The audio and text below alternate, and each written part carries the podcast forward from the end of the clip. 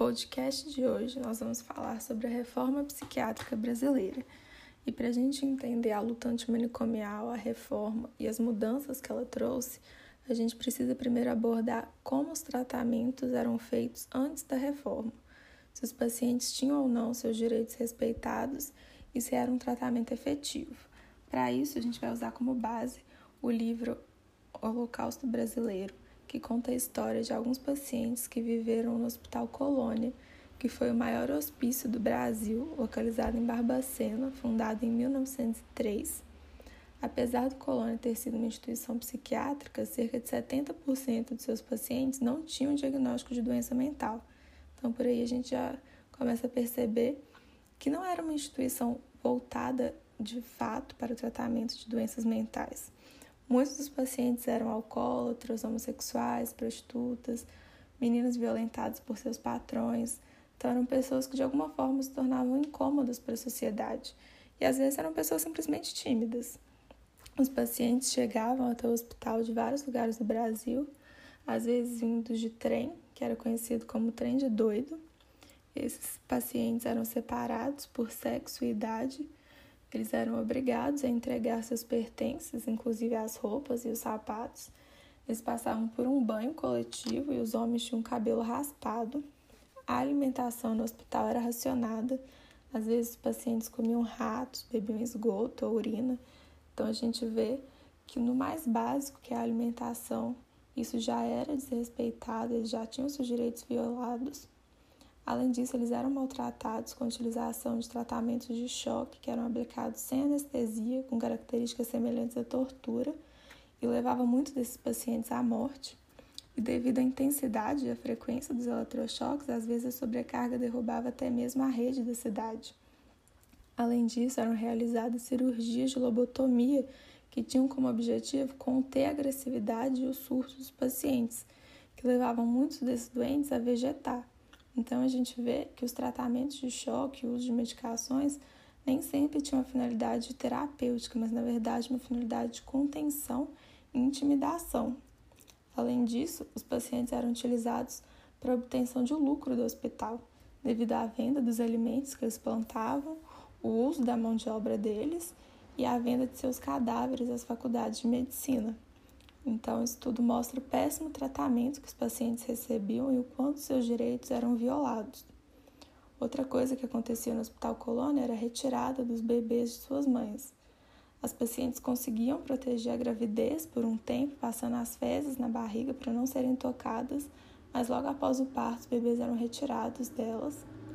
O hospital só foi fechado na década de 1980 o diretor participou de um projeto de implementação de casas de acolhimento que acabou dando início às residências terapêuticas.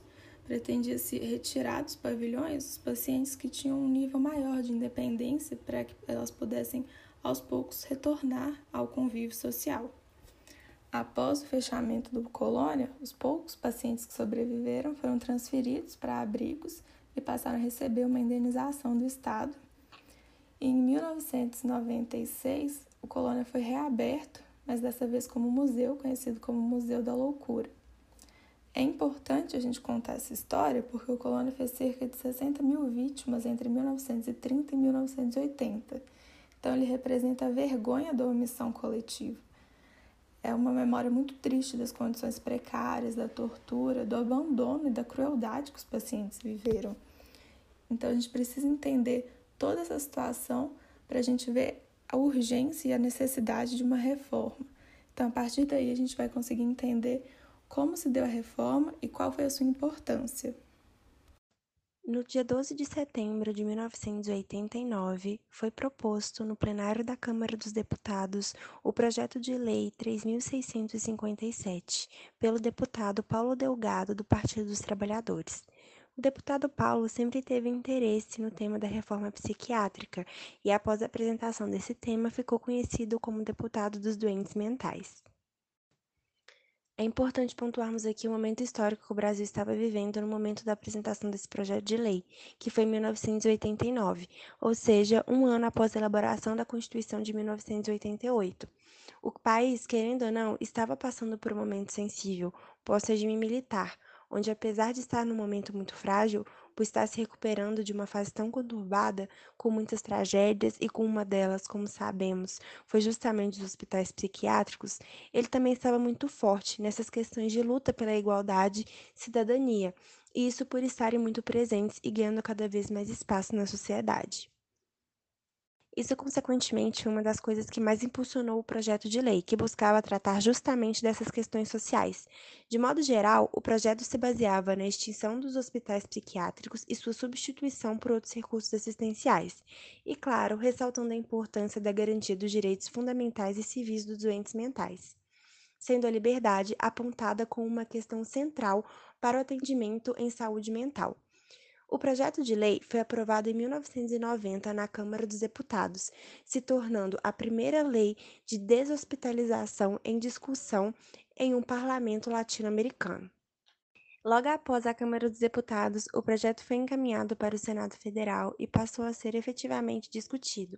Então, depois de inúmeras críticas na mídia, discussões no Senado e diversas emendas, em dezembro de 1995, a Comissão dos Assuntos Sociais do Senado Federal rejeitou o projeto de lei 3657 e decidiu por aprovar um substitutivo do senador Lucídio Portela. O texto foi oficialmente aprovado em 20 de janeiro de 1999 e enviado para a Câmara dos Deputados, onde foi modificado e votado uma última vez. Então, após tudo isso, o projeto foi encaminhado à sanção presidencial e, por fim, se tornou a Lei 10.216, de 6 de abril de 2001, assinada pelo presidente Fernando Henrique Cardoso na véspera do Dia Mundial da Saúde que esse ano foi dedicado à saúde mental. E mesmo com tantas modificações e tantas emendas, o projeto não perdeu sua essência, que era justamente a garantia dos direitos fundamentais e civis dos doentes mentais. Diante de tudo que foi exposto, fica nítido que os porões da loucura finalmente estavam começando a ser abertos, não só no âmbito legislativo, com a aprovação da Lei Federal 10.216, já exposta pela Laís, mas em todos os âmbitos, principalmente no âmbito social. E um dos principais influenciadores dessa mudança no Brasil será o italiano Franco Basaglia.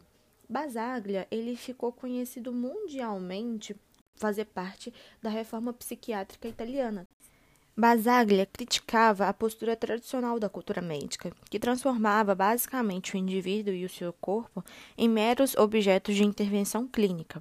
Nessa perspectiva, no campo das relações entre a sociedade e a loucura, Basaglia assumiu uma postura crítica, para a qual a psiquiatria clássica, ou também conhecida como psiquiatria hospitalar, ela tinha como cerne o princípio do isolamento do louco, que era aquele modelo excludente e repressor que marginalizava esses indivíduos, colocava-os separados como pessoas até mesmo inferiores que precisavam ser separadas daquelas pessoas que teoricamente seriam as pessoas normais.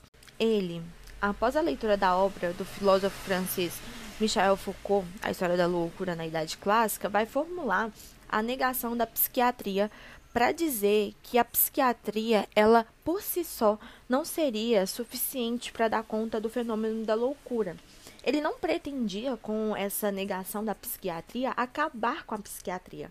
O que ele falava era basicamente que ela por si só não seria suficiente, que era necessário outros mecanismos, outras intervenções, na verdade, uma intervenção, uma intervenção multidisciplinar para dar conta desse fenômeno.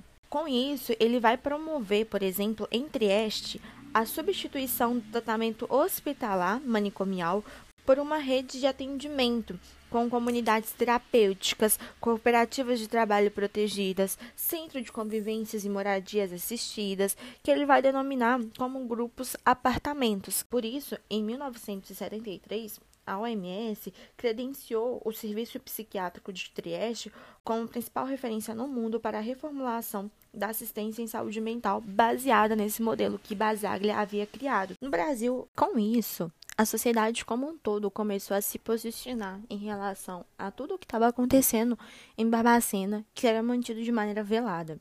E em pleno processo de redemocratização, no final da década de 70, tiveram dois marcos muito importantes para esse momento histórico da luta antimanicomial, que foi a, es a escolha do dia, que simboliza a luta, que se deu com o encontro dos trabalhadores de saúde mental que aconteceu em Bauru e que ficou definido né, como o dia 18 de maio como o dia da luta antimanicomial, e também a primeira Conferência Nacional de Saúde Mental que ocorreu em Brasília. O lema dessas pessoas era por uma sociedade sem manicômios, em que diferentes categorias de profissionais, associações de usuários, famílias, instituições acadêmicas, representações políticas e outros segmentos da sociedade, eles questionavam o modelo clássico de assistência que era centrado na internação hospitalar dos loucos e também denunciavam as graves, as graves violações aos direitos humanos dessas pessoas, propunham reorganização do modelo de atenção em saúde mental no Brasil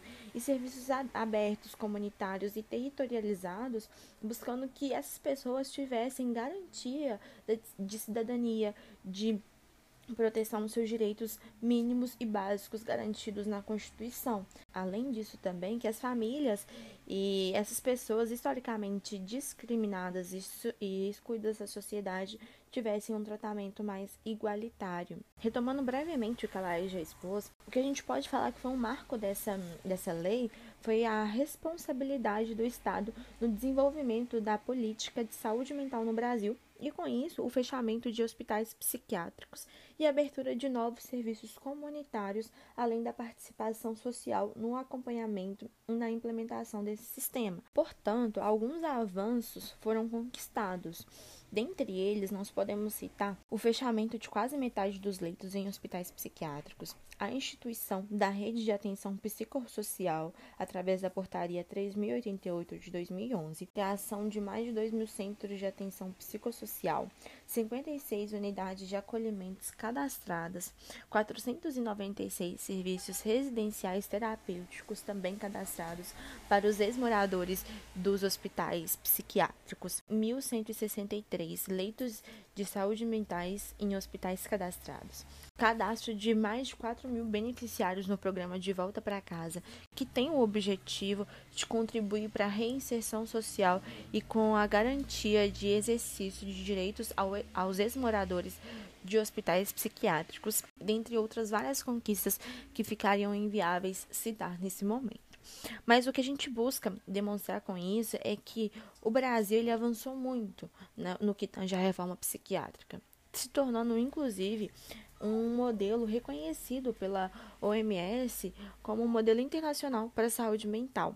Mas os desafios eles não param por aí. Ainda é necessário muito avanço no que tange a garantia dos direitos das pessoas com sofrimento mental. Diante de tudo isso, conforme Basaglia mesmo já pregava, é necessário uma intervenção mesmo interdisciplinar com os ramos da psicologia, do direito, para que a gente possa entender as especificidades das pessoas com sofrimento mental e também para que a gente possa ter aparatos necessários para buscar as garantias de dignidade dessas pessoas. E eu encerro esse podcast fazendo das palavras da autora Daniela Arbex as nossas, que basicamente reflete tudo que a gente quis demonstrar com esse trabalho que é: enquanto a sociedade acobertar a indiferença, a sociedade continuará avançando em direção ao passado de barbárie.